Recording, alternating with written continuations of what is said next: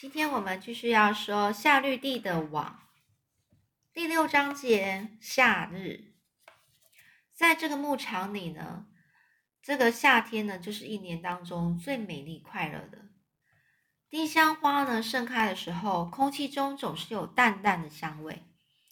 但是它凋零的时候，苹果花季就紧紧接来了，蜜蜂就会来拜访。那成群的苹果围着。而且蜜蜂呢会围着整个苹果树，日子越来越温暖舒适。那这个学期结束了，孩子们有时候去小溪那边钓鳟鳟鱼玩耍。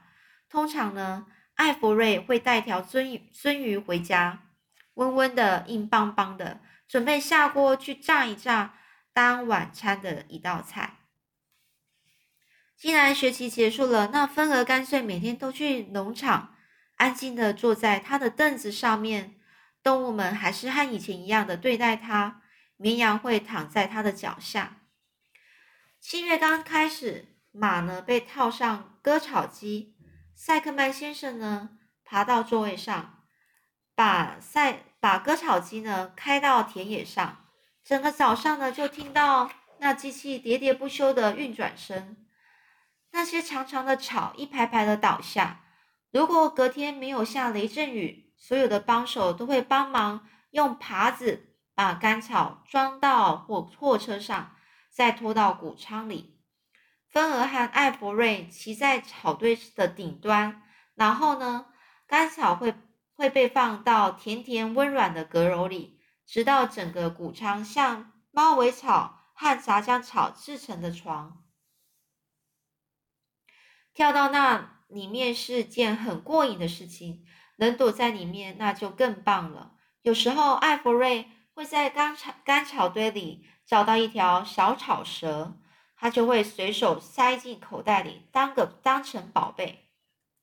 那一处夏天呢，是小鸟欢腾的时候，田野上、屋子周围、农场里、树林里、湿地里，到处都有爱情、歌声、鸟巢和蛋。在森林的边界那儿有许多白喉麻雀，肯定是从波士顿来的，在鸣叫着。哦，帕伯利，帕伯利，帕伯利！苹苹果上的小燕子摇摇欲坠地摆动尾巴，说：“菲比，菲比！”了解人生美丽却又短暂的离雀总是唱着。史维特，史维特，美妙的插曲。史维特，史维特，美妙的插曲。如果你进入谷仓，燕子便会从它的鸟巢那儿飞下来，骂你说：“无理的，无理的家伙！”夏天有许多东西是给孩子吃的、喝的，还有吸的，还有吃嚼的。蒲公英的茎呢？它的树茎装满了汁液。炸酱草的花里装满了蜂花蜜，电冰箱里有好多的饮冷饮，到处都充满了活力。连野草的茎里也窝着绿色虫虫，虫虫也窝着绿色虫虫，在马铃薯叶子下藏着马铃薯虫的橘色卵。夏天的头几天呢，白鹅的蛋孵化了，在地窖里，这可是一件大事哎。那时，芬儿也在场，就坐在他的小板凳上。除了白鹅，夏绿蒂是第一个知道小鹅出来的人。白鹅在他们孵化的前一天知道小鹅要出来了。白鹅能够听到它们虚弱的声音从蛋壳里传出来。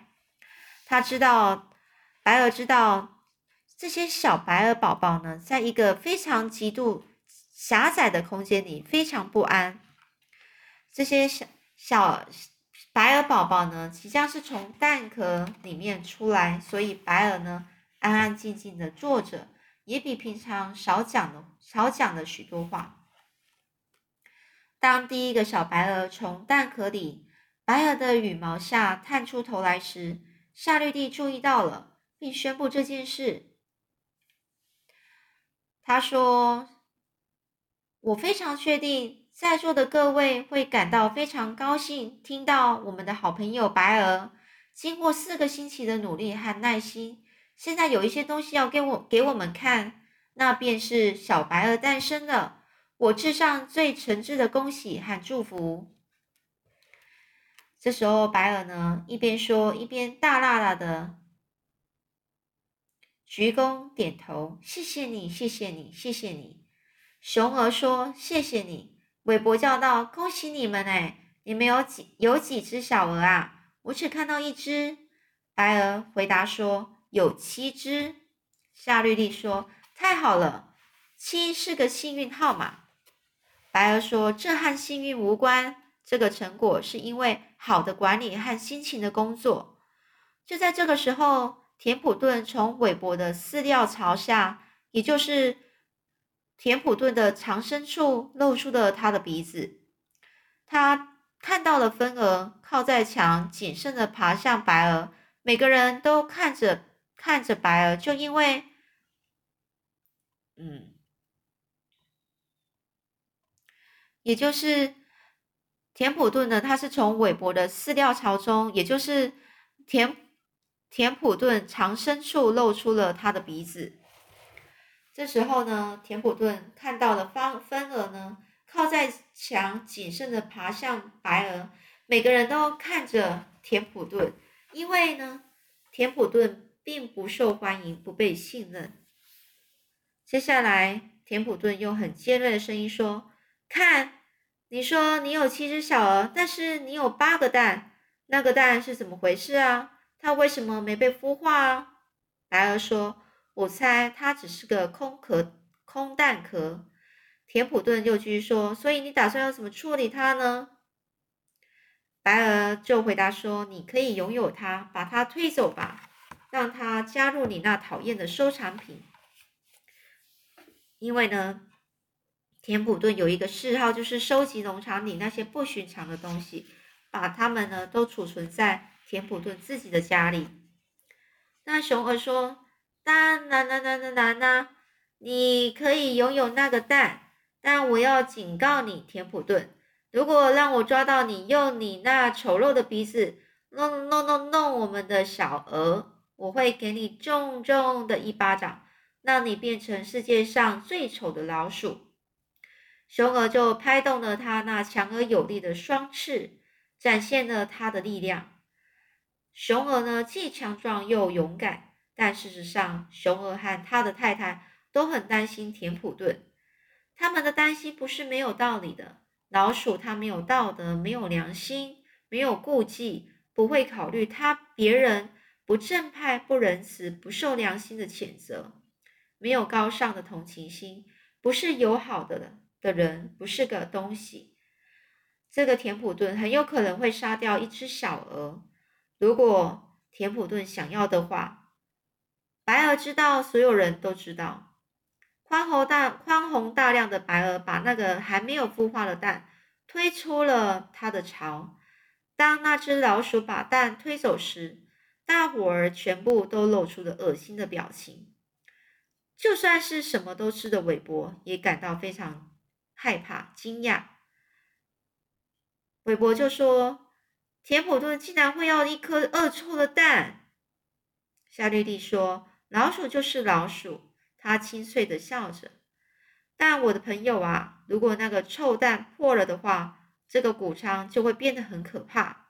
韦伯就问说：“这是什么意思啊？”夏丽丽就说：“这代表没有人能够待在这个充满可怕气味的地方。”一颗腐坏的蛋通常是个臭味炸弹。田普顿他就吼着说：“我才不会让它破掉呢！我知道我在干什么。我一向把这种东西都处理得很好。”接下来，他就消失了在他的他的通道里，推着那颗蛋，直到他成功的到达饲料槽下。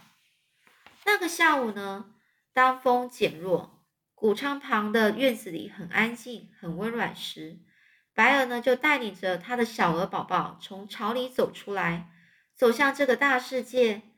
当塞克曼先生要来给韦伯送晚餐时，他发现这些小鹅宝宝，他就很开心的笑着说：“哦，你们好吗？我来看哦，一只、两只、三只、四只、五只、六只、七只，哇，七只小白鹅，它们有多可爱呀！”接下来是。下一章节，坏消息。随着日子一天天过去了，韦伯呢越来越喜欢夏绿蒂了。夏绿蒂呢，他抓昆虫的战术呢似乎也很高明。事实上呢，农场农场里呢，每个人都找不出有什么好字眼来形容苍蝇。苍蝇总是很喜欢去干扰别人，乳牛很讨厌它们，马呢对它们更是嫌恶，绵羊也很憎恨它们。塞克曼先生和他的太太也总在抱怨着这些苍蝇。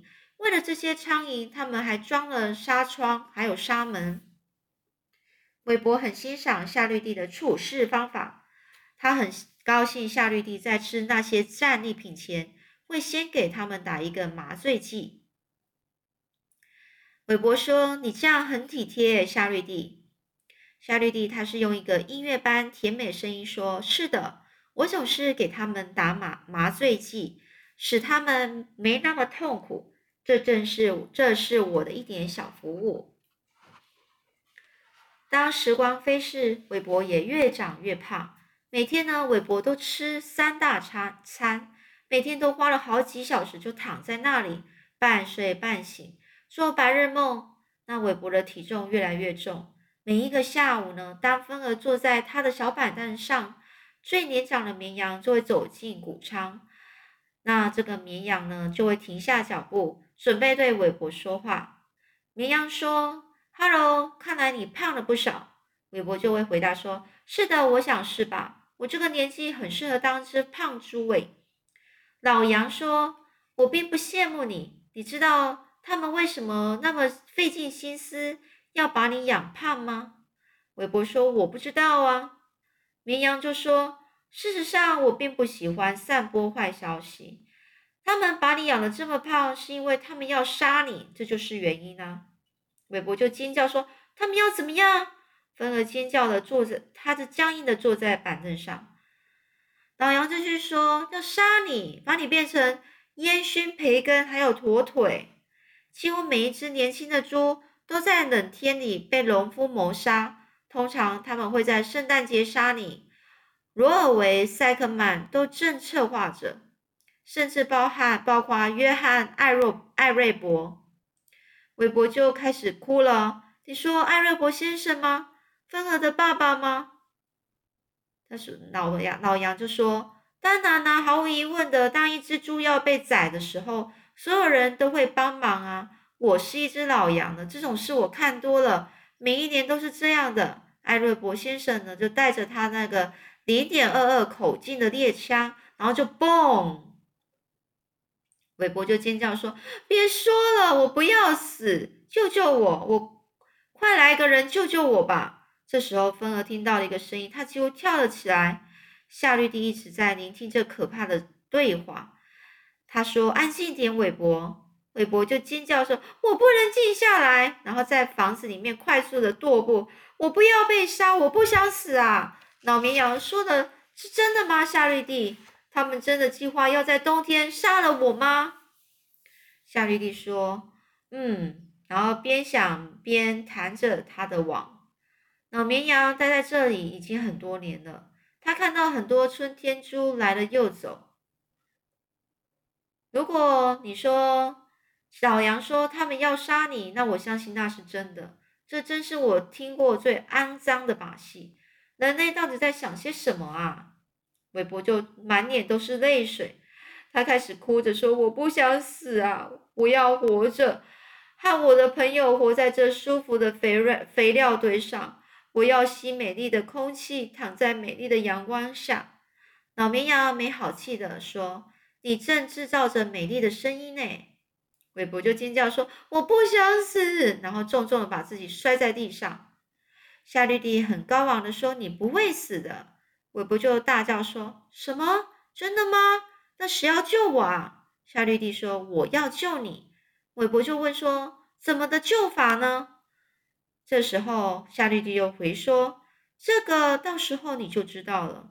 但是如果你要我救你，你现在立刻给我安静下来。”你这幼稚的在哭诶，停止吧！我不能处在这种歇斯底里的环境里。